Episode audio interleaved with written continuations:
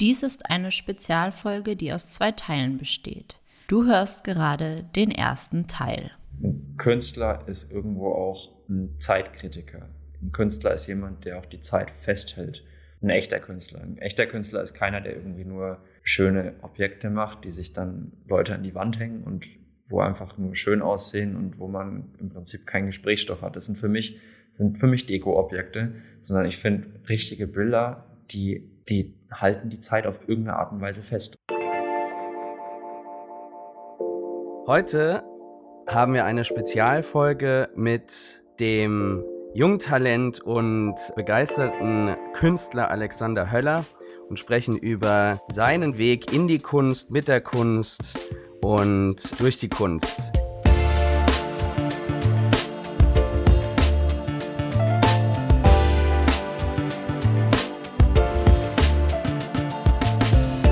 Wege der Kunst. Ein Podcast mit und von Christian Rother und mir, Cara Lea. Werde unser Wegbegleiter. Wege der Kunst, der Kunst. Wir sitzen ähm, bekanntlich ja, Kara in Hamburg, ich auch wieder in Wiesbaden und Alexander ist seit heute äh, auch bei uns zu Gast in Wiesbaden, weil dieses Quartal im Inkubator der Galerie Rother seine neue Ausstellung startet. Zu sehen in der Landeshauptstadt bis zum Ende September. Heute möchten wir aber sehr gerne über das aktuelle Kapitel, wie er es nennt, sprechen. Natürlich über den Ursprung, wie unser roter Faden immer äh, anfängt, seinen Weg in die Kunst und den einen oder anderen Blick in die Zukunft werfen. Ja, Alexander, schön, dass du heute bei uns im Podcast bist. Und das ist natürlich eine ganz besondere Situation jetzt vor Ausstellungseröffnung. Und ich finde das auch ganz toll, dass ihr beide sozusagen an einem Ort seid, auch wenn ihr in der Galerie und im Inkubator sitzt. Aber jetzt kommt natürlich viel die nächsten Tage und es ist vielleicht dieser Moment davor, der es ganz spannend macht. Aber da kommen wir gleich nochmal drauf zu sprechen. Ich würde dir, Alexander, als allererstes gerne unsere Standardfrage, nenne ich sie mal, oder unsere roten Fadenfrage ähm, stellen. Wie war dein Weg in die Kunst? Erstmal vielen Dank für die Einladung zum Podcast. Ähm, freue mich sehr, dass ich jetzt hier in Wiesbaden angekommen bin. Ähm, mein Einstieg in die Kunst. Also ich habe damals mit, da war ich 14 gewesen, habe ich mein erstes Airbrush-Set gekauft vom ersten Ferienjob, äh, mit dem Geld, das ich am Ende des Monats zusammengespart hatte und habe dann relativ schnell ähm, mit Graffiti-Sprayen angefangen. Also war dann äh, zwei, drei Jahre quasi mehr oder weniger auf den Straßen, in den Straßen unterwegs. Bin dann so mit 16 auf Leinwände gewechselt. Und das war so der, der Start gewesen, sag ich mal, wo ich da irgendwie den Weg, äh, meinen persönlichen Weg, irgendwie so mein, mein Draht zur Kunst gefunden habe. Also das war dieser Moment, wo du so richtig in das Praktizieren der Kunst eingestiegen bist. Christian und ich haben in unseren Podcast-Folgen ganz oft darüber gesprochen, dass eigentlich, wenn man sich die Vita von allen Menschen, zumindest in Deutschland, Europa anschaut, ja alle erstmal im Kindergarten, in der Schule mit Kunst in Berührung kommen. Kannst du dich da auch noch dran erinnern, wie das für dich war?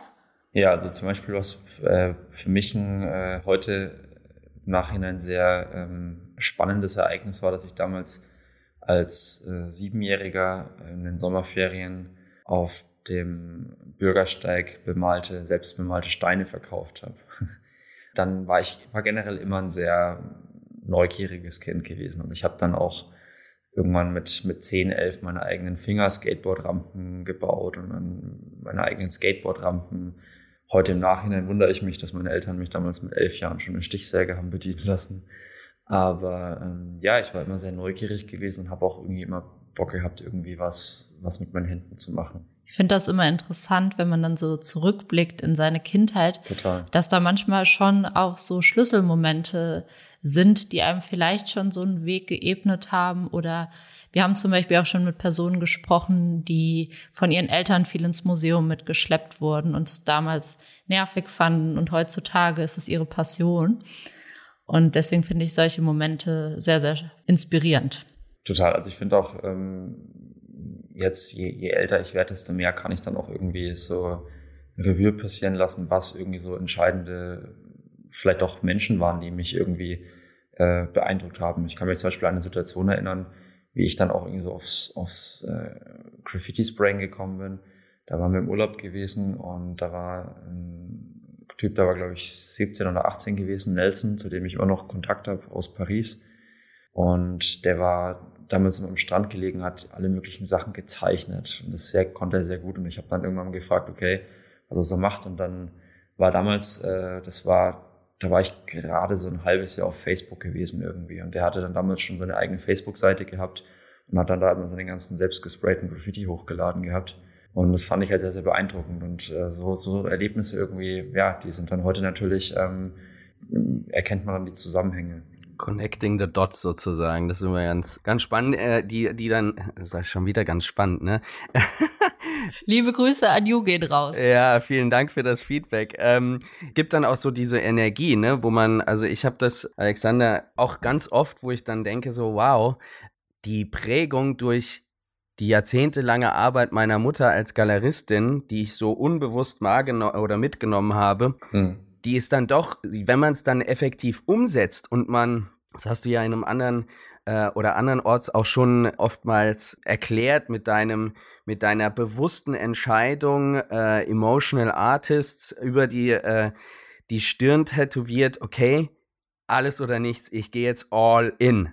Ne? Und äh, wenn man diesen Schritt dann gegangen ist und diese Connecting the Dots Geschichten immer mehr so reflektiert, dann sieht man, wie viel Energie das bringt, äh, was man in der Vergangenheit alles schon an eigentlich sozusagen ein bisschen Training, Impulse ähm, und so weiter mitgenommen hat. Also du hast ja mit deinem ersten, wer dich kennt äh, und sich auch schon mit dir auseinandergesetzt hat, äh, mit deinem ersten Kapitel sozusagen, dem Wald, sehr viel der Natur äh, Aufmerksamkeit verschafft oder dich damit auseinandergesetzt, besser gesagt, sehr intensiv und das in eine sehr erfolgreiche künstlerische Darstellung ähm, erfolgreich, nicht nur, weil es inhaltlich und äh, technisch sehr beeindruckend ist und sehr fundiert ist, wie, wie wir sehen durften in deinem Atelier, als wir das erste Mal in München äh, gewesen sind, meine Mutter und ich, aber auch erfolgreich allein durch die, die begeisterten Fans, die mittlerweile Sammler und Sammlerinnen von dir geworden sind. Und jetzt gehen wir in das zweite Kapitel. Ich, ich würde eigentlich gern noch mal zurückgreifen, wenn das, wenn das äh, okay, möglich ja. ist. Weil Alexander, mich würde interessieren, gab es so einen Punkt in deinem Leben, an dem du dich plötzlich als Künstler gefühlt hast oder gesagt hast, jetzt kann ich mich Künstler nennen? Ja, ist eine sehr interessante und entscheidende Frage, die ich mir natürlich auch ähm, nicht gestellt habe, aber die dann irgendwann gekommen ist. Also bei mir war es so gewesen, ich habe dieses ganze Graffiti-Ding am Anfang mehr für mich alleine gemacht. Ja, ich habe davon niemandem was erzählt habe das irgendwie still und heimlich in meinem Zimmer im Wald gemacht und ähm, irgendwann haben dann die, die Kunstlehrer gesehen, dass ich halt da immer meine, meine Blackbox, meine Skizzenbücher dabei hatte. Und die haben dann gesagt, wow, das ist ja total cool, ähm, hast du nicht Lust, irgendwie in der Schule mehrere Wände zu gestalten? Natürlich haben das dann ganz viele andere Kids, Jugendliche gesehen, was ich da gemacht habe. Und auf einmal habe ich so das erste Mal irgendwie so gespürt, dass ich was was gut kann. Ich war in der Schule immer so ein Typ gewesen, der eher ein Außenseiter gewesen ist, weil ich war ähm, sehr, sehr faul gewesen. Also ich habe irgendwie nicht wirklich was für die Schule gemacht und dementsprechend waren auch meine Noten. Und ähm, naja, ich habe dann oft von den Lehrern auch das Gefühl bekommen, so dass ich halt da eigentlich fehl am Platz bin im Gymnasium und äh, da, was ich da eigentlich, was ich da genau will. Und dann war so auf einmal dieses, dieses, ähm, dieses Gefühl da, wow, ich kann was besser als andere irgendwie und habe mir da sehr viel Selbstwertgefühl und auch ein bisschen Selbstbewusstsein rausgezogen. Naja, als ich dann auf den Leinwänden äh, angefangen hatte, erst zu sprühen, ähm, habe dann mit äh, 16 meine erste kleine Ausstellung gehabt. So hat sich das dann irgendwie entwickelt und ich würde dann sagen, so als ich dann 17 war, habe ich dann so gefühlt, okay, da ist irgendwie mehr, was mich, was mich antreibt, was mich anspornt. Also irgendwie ich habe keinen Bock, irgendwie immer zu Party zu machen, sondern ich bin lieber im Keller und mache irgendwie meine Kunst, in Anführungszeichen, wenn man es damals als Kunst schon bezeichnen konnte. Und so hat sich das dann irgendwie relativ schnell rauskristallisiert. Und mein Umfeld hat natürlich gemerkt, dass da irgendwas da ist und auch irgendwie, sage ich mal, ein Talent da ist, was ähm, ja, vielleicht einfach gefördert werden sollte. Und dann habe ich mich ja letztendlich dazu entschieden, als ich dann 17 war, dass ich kurz zum Abitur ähm, die Schule abgebrochen habe und mich seitdem, also ich glaube, seitdem ich so die dann wirklich diese Unterschrift gesetzt habe, dass ich mich von der Schule abgemeldet habe und wirklich gesagt habe, okay, ich gehe jetzt in München erst ein Jahr auf diese Zeichenschule und bewerbe mich anschließend dann an der Akademie der Bildenden Künste. Als ich diese Entscheidung getroffen habe, da war dann für mich irgendwie klar, okay, jetzt gibt's kein Zurück mehr und jetzt ist nur noch Plan A. So. Und das war für mich, glaube ich, dann so der, der entscheidende Punkt, wo ich mich dann auch wirklich ja, als Künstler betitelt habe. Ja. Die ersten Werke, die man so von dir im Internet findet, die sind ja doch noch mal ganz anders als das, wo äh, Christian jetzt gerade schon mal drauf angespielt hat, also auf deine Waldserie. Dein, ich glaube, du bezeichnest es ja immer als dein erstes Kapitel. Also es gab ja sozusagen ja. noch ein Vorwort oder ich nenne es jetzt einfach mal Vorwort die Werke, die davor, ich finde, man findet schon viel wieder von den Waldwerken, aber die sind ja doch noch sehr viel plakativer. Kannst du uns so ein bisschen in diese Entwicklungsschritte mitnehmen, also wie sich, wie sich dein Stil bis heute vielleicht entwickelt hat oder ja. wie sich auch deine Emotionen und du als Mensch oder als Künstler weiterentwickelt hast? Ja, sehr gerne. Also mein Werk habe ich, also lasse ich einsetzen ab 2017, weil ich da sage, irgendwie, das waren so da, da ist irgendwas passiert, da ist irgendwie im technischen Prozess was passiert, was ich ähm, jetzt für die komplette Waldserie verwendet habe und was einfach für mich so, ich habe irgendwie gespürt, okay, jetzt, jetzt hat's Tiefe, jetzt ist es irgendwie, jetzt, jetzt haben die Bilder irgendwie eine, eine Qualität und ich, ich habe mir viel angeguckt. Also ich war immer neugierig gewesen, bin es auch nach wie vor und habe immer geschaut, okay, wo, was, was kann ich mir daraus ziehen, was kann ich mir daraus ziehen.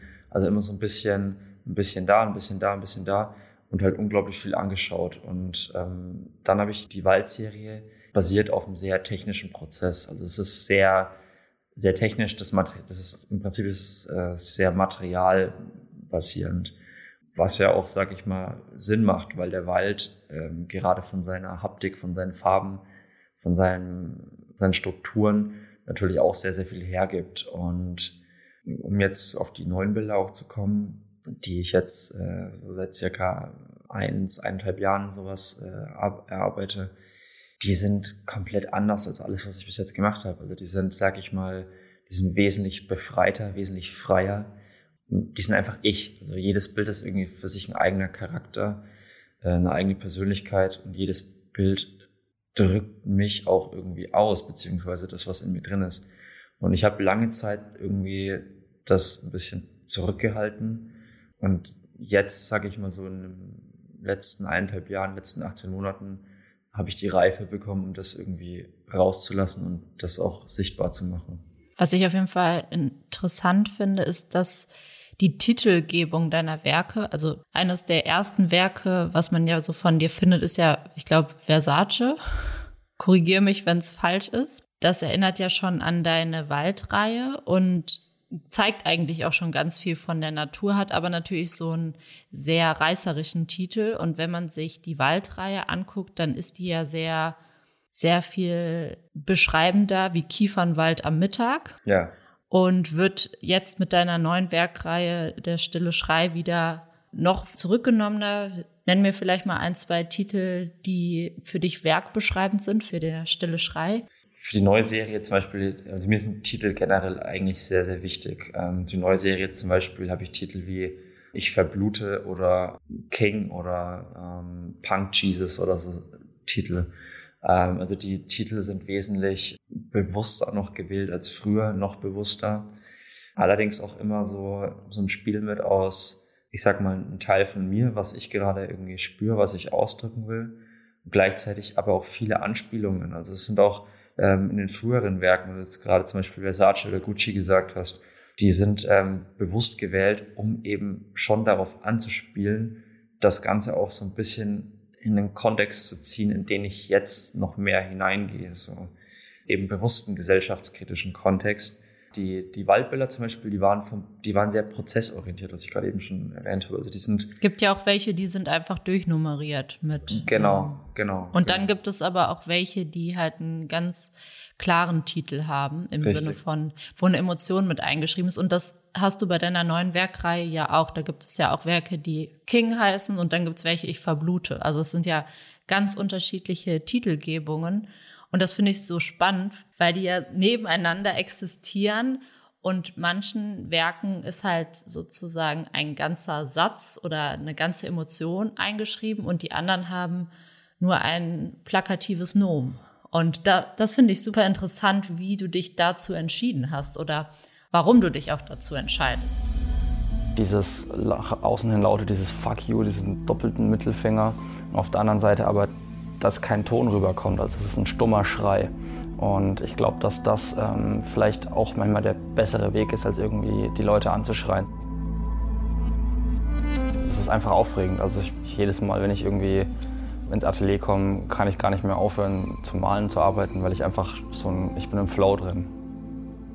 Der Ursprung von den ganzen Werken liegt in der Zeichnung. Also ich fertige vorher hunderte, tausende Skizzen an und diese Skizzen entstehen meistens sehr, sehr schnell in wenigen Minuten.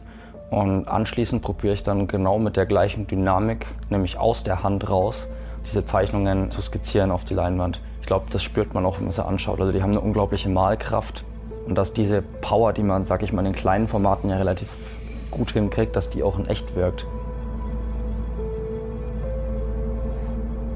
Die haben mehr, mehr Power, die sind dynamischer, die sind irgendwie auch krasser in ihrer Art und Weise. Die haben eine ganz eigene Bildsprache. Ja. Die haben so viele Seiten in sich. Jedes Bild ist irgendwie eine, ja, fast wie eine eigene Persönlichkeit. Und ich glaube, die will ich äh, in den neuen Bildern sichtbar machen. Und ähm, ich glaube, dass das die, wie soll ich sagen, die persönlichsten Bilder sind, die ich bis jetzt äh, gemalt habe.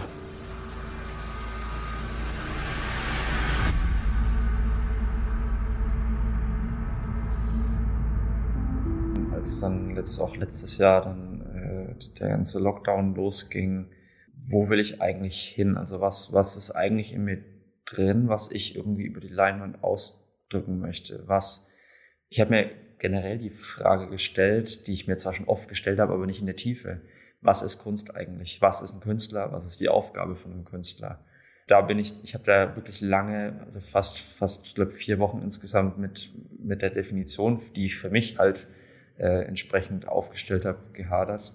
Also Kunst muss Fragen aufwerfen, Kunst muss Fragen stellen, Kunst muss keine Fragen beantworten, weil die Fragen beantworten, die sollen sich gefälligst die Betrachter so wenn die Betrachter jetzt meine neuen Bilder anschauen, dann ist gleichzeitig, ja, sie gucken die Bilder an, aber die Bilder gucken auch sie an. Also es ist immer so ein, es entsteht automatisch bei den neuen Bildern ein Dialog zwischen dem Betrachter und dem Werk. Und das fand ich dann so spannend irgendwie, dass die, die einzelnen Werke wirklich äh, mit den Menschen kommunizieren, die sie anschauen. Und genauso ist es auch das, was, was ich eben mit dem, mit dem stummen Schrei, mit der neuen, neuen Serie auch ausdrücken möchte. Bilder sprechen natürlich nicht. Die können keine Töne, die können keine Schallwellen, keine Laute von sich geben. Und da habe ich mir gedacht, okay, wie kann ich denn das aber, was, was gerade in mir drin ist, was im Prinzip raus will, was vielleicht aus uns allen raus will, was sinnbildhaftlich irgendwie für die ganze Gesamtsituation steht, nämlich dass uns allen vielleicht im letzten Jahr oder bis jetzt immer noch zum Schreien zumute ist. Da habe ich mir gedacht, okay, ich porträtiere mich selbst auf ganz verschiedene Arten und Weisen. Ähm, mit einem, oftmals mit einem Handgestus, nämlich dem doppelten Mittelfinger, ähm, der bewusst gewählt ist. Und da muss dann dazu erklärt werden, und das ist, finde ich, ganz wichtig. Dieser doppelte Mittelfinger, der ist erstmal mit, mit, mit was vermeintlich Negativen behaftet. Warum? Weil wir der ganzen, dem ganzen Gestus, der ganzen Sache eine negative Bedeutung geben. Und genauso ist es auch generell. Also zum Beispiel für die Hörer ist vielleicht äh, interessant, ich bin komplett tätowiert. Also ich bin im Gesicht tätowiert, am Hals, an den Händen. So, ich musste in meinem Leben ganz oft mit Vorurteilen kämpfen, weil die Leute, die mich nicht kannten, mich erstmal in eine Kategorie eingestempelt haben. Und mit diesen Klischees auch irgendwie so zu brechen, nämlich zu sagen, okay, schaut vielleicht erstmal auf euch selber, bleibt vielleicht erstmal bei euch selber und zeigt dann mit dem Finger auf andere das ist so ein bisschen das, das Spiegelbild, das ich den Betrachtern auch vorhalten will. Was ich mir selber vorhalte, weil ich selber mich ja auch vor die Bilder stelle. Und ja, das ist so das, was ich im Prinzip jetzt so kurz gefasst irgendwie mit der neuen Serie ausdrücken will. Alexander, ich finde es gerade äh, Gänsehaut bewegend, weil es ist so, ne, ich frage mich seit Jahren, seitdem äh, ich angefangen habe, bewusst eben das aufzunehmen und weiterzutragen, was meine Mutter aufgebaut hat über Jahrzehnte, frage ich mich, was hat äh, die bildende Kunst, die Bildsprache, wie kann die eigentlich, ne, es gibt ja dieses platte Sprichwort, was ich immer wieder erwähne, von wegen ein Bild sagt mehr als tausend Worte. So, und dann mhm. hast du die Musik, die jedem durchs Radio oder durch, ne, die sagt viele Worte und die verbalisiert und bringt in den Verständnis, in den Kontext. Du hast das Buch, was die Worte schreibt und somit dem anderen erklärt, welche Geschichte denn erzählt werden äh, soll, ne, oder verstanden ja. werden soll. Und wie schafft es die bildende Kunst, und das finde ich gerade grandios, was du gerade zu deinen Bildern jetzt gesagt hast. Die bildende Kunst, die Message über die Leinwand mit dem nötigen Input, was du dir gedacht hast, als äh, Schaffender rauszubringen. Also faszinierend, oder? Also, Kara, ich äh, wollte es gerade mal droppen, ohne jetzt hier quasi den roten Alles Faden gut. Ähm, äh, für dich zu interrupten. Aber ich finde es richtig, richtig spannend. Vielen Dank, Christian. Danke. Meine Frage an dich, lieber Alexander. Wie hört sich für dich Kunst an? Puh, also wenn man ein Bild anschaut und das einem dann irgendwie Fragen stellt, beziehungsweise die Gedanken, die einem dann als erstes in den Kopf kommen, das ist so die Kommunikation, die bei einem Kunstwerk, das mich anspricht, entsteht. Und ich glaube, dass es auch so mein Anspruch als Künstler ist, ähm, irgendwie bei Menschen eine Kommunikation zu fordern, sprich, dass das Kunstwerk, das Bild im Einzelnen den Betrachter irgendwie anspricht und ähm, jetzt gar nicht mit einer direkten Frage, sondern mehr mit einer indirekten Frage verbunden. Und ähm, der Betrachter quasi mit sich selbst äh, ein Gespräch eingeht und darüber sich vielleicht dann wiederum Fragen beantwortet, die er hat. So, also das ist für mich, glaube ich, das, was ein Kunstwerk hören ähm, vielleicht am ehesten beschreiben würde.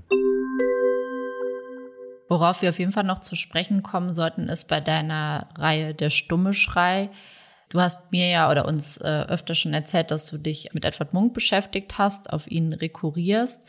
Wie war da dein, dein erster Berührungspunkt oder wie bist du auf den Künstler gestoßen? Wenn man sich jetzt natürlich deine Titelbeschreibung deiner Werkreihe anschaut, dann ist es ja sehr naheliegend. Gab es einen besonderen Moment in deinem Leben, in dem du auf ihn gestoßen bist oder irgendwie eine Auseinandersetzung, die dich zu dieser Werkreihe inspiriert hat? Das Lustige war, ich habe vor knapp drei Jahren eine Ausstellungseröffnung in München gehabt ähm, und da bin ich an einem, wir waren zum Dinner gewesen ähm, am Vorabend und ich bin rausgegangen und da hat mich eine Frau angesprochen, als ich eine geraucht habe, mit der ich mich dann gut unterhalten hatte und die hat mir am nächsten Tag, ähm, ich weiß auch nicht warum auch immer, hat sich quasi über Nacht mit meinem, mit meinem Werk beschäftigt und hat mir am nächsten Tag den Tipp gegeben, dass ich mich doch äh, vielleicht mal mit dem Werk von Edward Munk auseinandersetzen sollte. Und ich war, bin ganz ehrlich, ich konnte bis dato mit der, mit dem Werk von Munk, ich habe keinen keinen Eingriff, keinen Zugang gefunden und habe mir gedacht, okay, vielleicht bin ich es falsch angegangen. Und ich habe mir dann ähm, ganz viele Dokus reingezogen. Ich habe mir unendlich viele äh, Kataloge, Bücher bestellt. Also ich bin sowieso einer, der sich äh, wahnsinnig viel Literatur ankauft und wirklich sehr, sehr viel liest und sehr, sehr viel anschaut auch im Internet. Und ähm, auf einmal habe ich mir gedacht, okay, wow, ich kann mich mit der Künstlerfigur extrem gut identifizieren.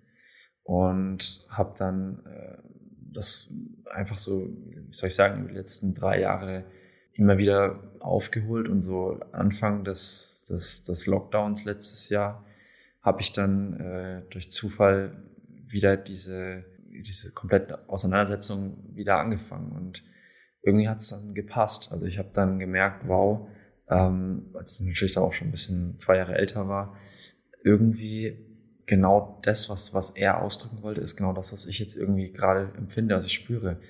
Und das ist eben nicht immer zu diese, dieses, ich bin bin super gut drauf und ich bin super gut gelaunt, sondern es ist auch diese, diese zweite Seite, in der eben vielleicht nicht immer alles happy ist und wo auch, sag ich mal, viel, viel Angst dabei ist, viel, viel Feingefühl für die Angst der Leute auch. Ja. Also ich bin zum Beispiel jemand, ich, ich äh, unterhalte mich sehr gerne und nehme aus diesen Gesprächen sehr, sehr viel mit. Also ich, ich sage das auf. Und ich glaube, dass das, um noch auf die vorherige Antwort, die ich gegeben habe, zurückzukommen, ein Künstler ist irgendwo auch ein Zeitkritiker. Ein Künstler ist jemand, der auch die Zeit festhält. Ein echter Künstler. Ein echter Künstler ist keiner, der irgendwie nur schöne Objekte macht, die sich dann Leute an die Wand hängen und wo einfach nur schön aussehen und wo man im Prinzip keinen Gesprächsstoff hat. Das sind für mich, sind für mich Deko-Objekte, sondern ich finde richtige Bilder, die halten die Zeit auf irgendeine Art und Weise fest. Und bei mir ist es halt so, die, klar, die neuen Bilder, die ich mache, die sind, die sind sehr, die sind sehr, sehr grell, die sind sehr laut, die sind vielleicht sehr schreiend auf ihre Art und Weise. Aber genau das ist es halt, was irgendwie so unsere Zeit auch irgendwie ausmacht. So jeder probiert sich irgendwie, sei es online, sei es in Real Life, irgendwie zu übertreffen, noch krasser zu sein, noch lauter, noch mehr ich, ich, ich, ich, ich. Und da ist irgendwie so dieser Punkt, so dieses, wo wir wieder beim doppelten Mittelfinger sind. Es geht nicht immer nur um das einzelne Individuum, sondern es geht um die Allgemeinheit. Und das ist auch so der Punkt, wo ich vielleicht auch so ansetze. Es geht um jeden Menschen. Jeder Mensch ist irgendwie gleich viel wert. Jeder Mensch ist, sollte die gleichen Chancen, die gleichen Optionen haben. Ähm, und jeder Mensch hat es verdient, irgendwie neutral bewertet zu werden und nicht aufgrund seines Aussehens irgendwie in eine Schublade reingesteckt zu werden. Und dafür sind, glaube ich, auch die neuen Bilder stellvertretend. Dafür bin ich stellvertretend. Und das ist so, finde ich, auch so ein bisschen mein Generationsschrei, den ich jetzt rauslasse, der sozusagen stellvertretend für vielleicht unsere ganze Generation.